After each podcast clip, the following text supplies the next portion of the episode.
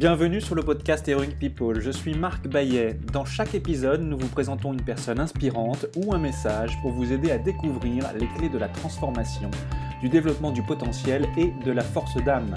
Nous apprenons les uns des autres et trouvons en soi le héros de notre propre vie.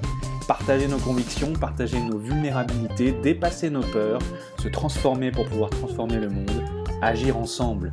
Jusqu'où peut-on aller? Merci de passer du temps avec nous aujourd'hui. Dans ce nouvel épisode de l'émission Heroic People, vous sont proposés de courts extraits des épisodes des derniers mois. Trois invités vous livrent ce que signifie pour eux qu'être l'héroïne ou le héros de sa propre vie, ce qu'est la force d'âme et enfin un conseil pour améliorer dès maintenant son quotidien. Avec moi dans cet épisode, Géraldine Prévost-Gigant est psychopraticienne, spécialiste de l'amour sous toutes ses formes et de l'hypersensibilité spirituelle. Fondatrice des groupes de parole pour les femmes, elle est l'auteur de nombreux ouvrages de développement personnel. Thomas Dansembourg est un ancien avocat devenu psychothérapeute et une référence en termes de communication non violente. Enfin, Laurie Hawkes est psychologue clinicienne et psychothérapeute. Elle a cofondé l'école d'analyse transactionnelle Psychothérapie à Paris et a écrit de nombreux livres dont La force des introvertis. Vous pouvez retrouver les liens vers l'épisode complet de mes invités sous le bouton écouter sur lequel vous venez d'appuyer dans votre application d'écoute de podcast ou bien sur heroicpeople.fr où vous pourrez retrouver tous les détails. Belle écoute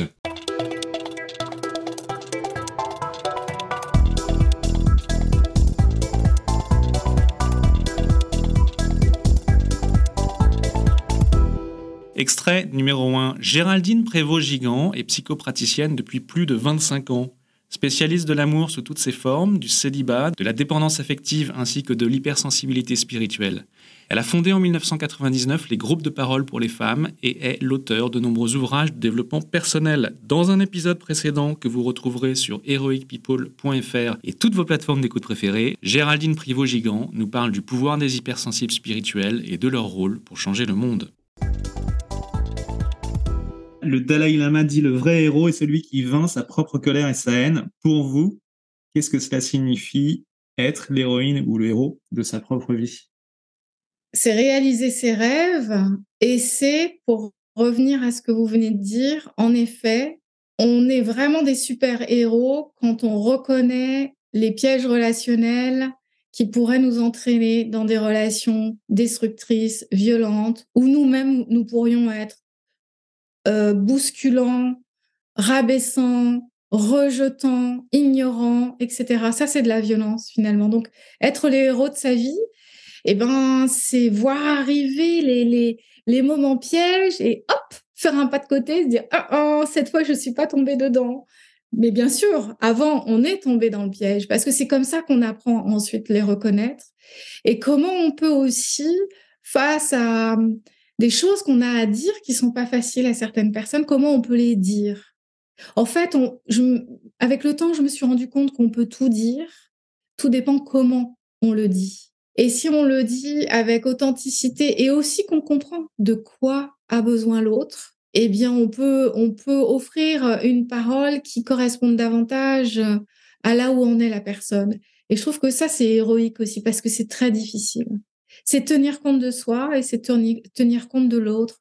C'est ce que j'appelle euh, la noblesse de cœur, c'est-à-dire être noble, être droit et en même temps être généreux. C'est ça être un, héros, c'est être noble, être droit, être euh, dans cette assertivité et en même temps dans cette conscience, cette générosité. Pour vous, qu'est-ce que la force d'âme? C'est la conscience.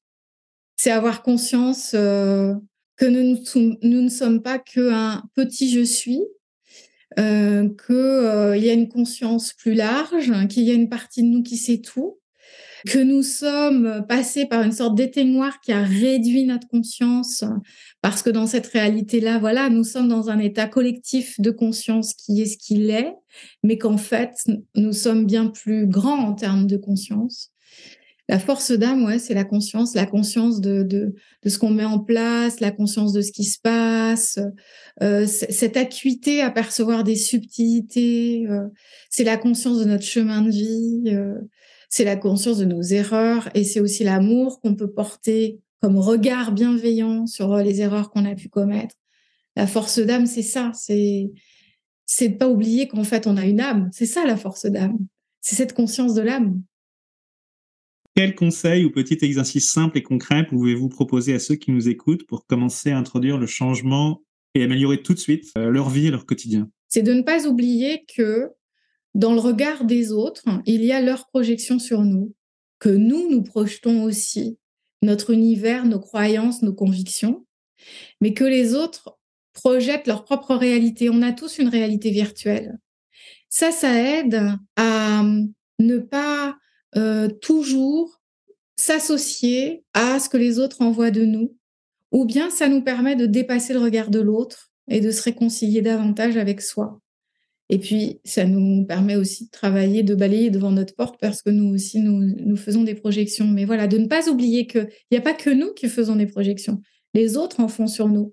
Et si on met ça de côté, bah déjà, c'est plus léger.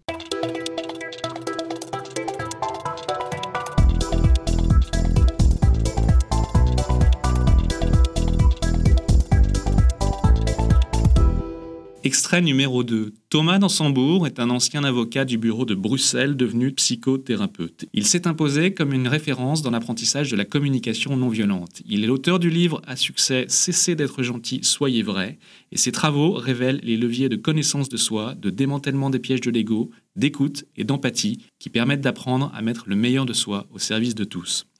Dans un épisode précédent que vous pouvez retrouver sur heroicpeople.fr et toutes vos plateformes d'écoute préférées, Thomas Dansembourg nous parle de l'estime de soi, secret de notre épanouissement personnel et au contact des autres. Le Dalai Lama dit le vrai héros est celui qui vainc sa propre colère et sa haine.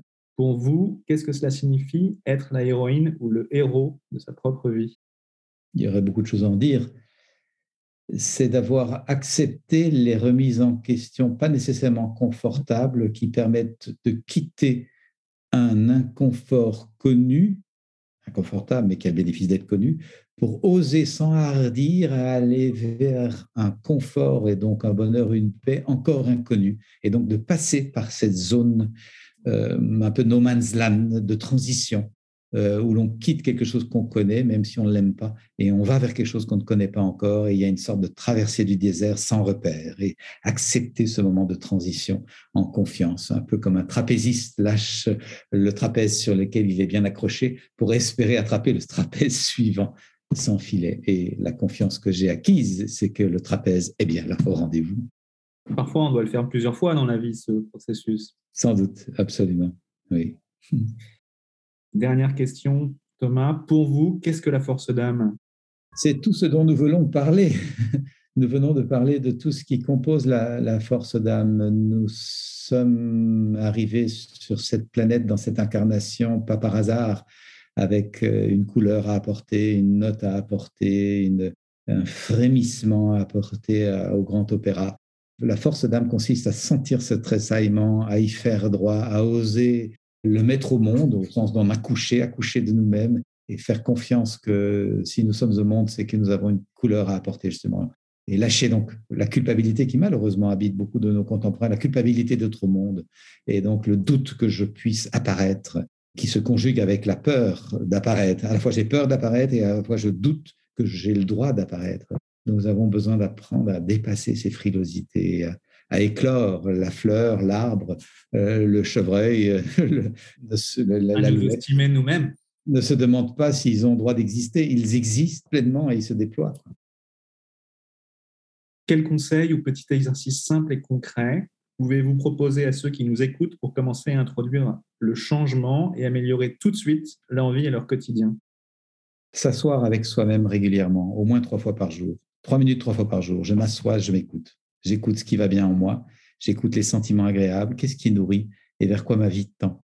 Quand j'écoute ce qui va bien, euh, je tends vers ça. Si je suis joyeux, heureuse parce que j'ai fait une rencontre qui me plaît ou je vais vers une rencontre qui me plaît, eh bien, je sais combien l'amitié, la connexion, la rencontre est importante pour moi et ça réaimante ma boussole vers ça. Mais j'écoute également ce qui m'attriste, ce qui me peine, ce qui me met en colère pour comprendre ce qui se passe en moi et éviter d'attribuer aux autres la responsabilité de ce que moi je vis. Souvent, faute d'avoir écouté nos colères, nous accusons l'autre en disant Toi, t'es la goutte qui fait déborder mon vase. Ce qui est un admirable déni de responsabilité. Mon vase ne s'est pas rempli par hasard. j'ai besoin d'être conscient de l'état de mon vase, à la fois de ce qui s'y remplit d'agréable, mais aussi de ce qui s'y remplit de désagréable. Et donc, j'ai la responsabilité pour éviter d'exploser. Donc, trois minutes, trois fois par jour de vraie présence à soi, en nous posant la question comment ça va? Comment je me sens? Qu'est-ce qui va bien en moi? Qu'est-ce qui va moins bien? Cette fréquentation régulière de soi a le même effet que quand je veux rencontrer un ami. Je vais le fréquenter ou la fréquenter régulièrement pour petit à petit nouer l'amitié. Et petit à petit, le bénéfice n'est pas immédiat, mais petit à petit, si c'est régulier, eh bien, c'est comme un jardinage. Cette euh, présence à soi, qui est la clé de l'estime de soi, euh, va mûrir, va fleurir à l'intérieur de moi-même.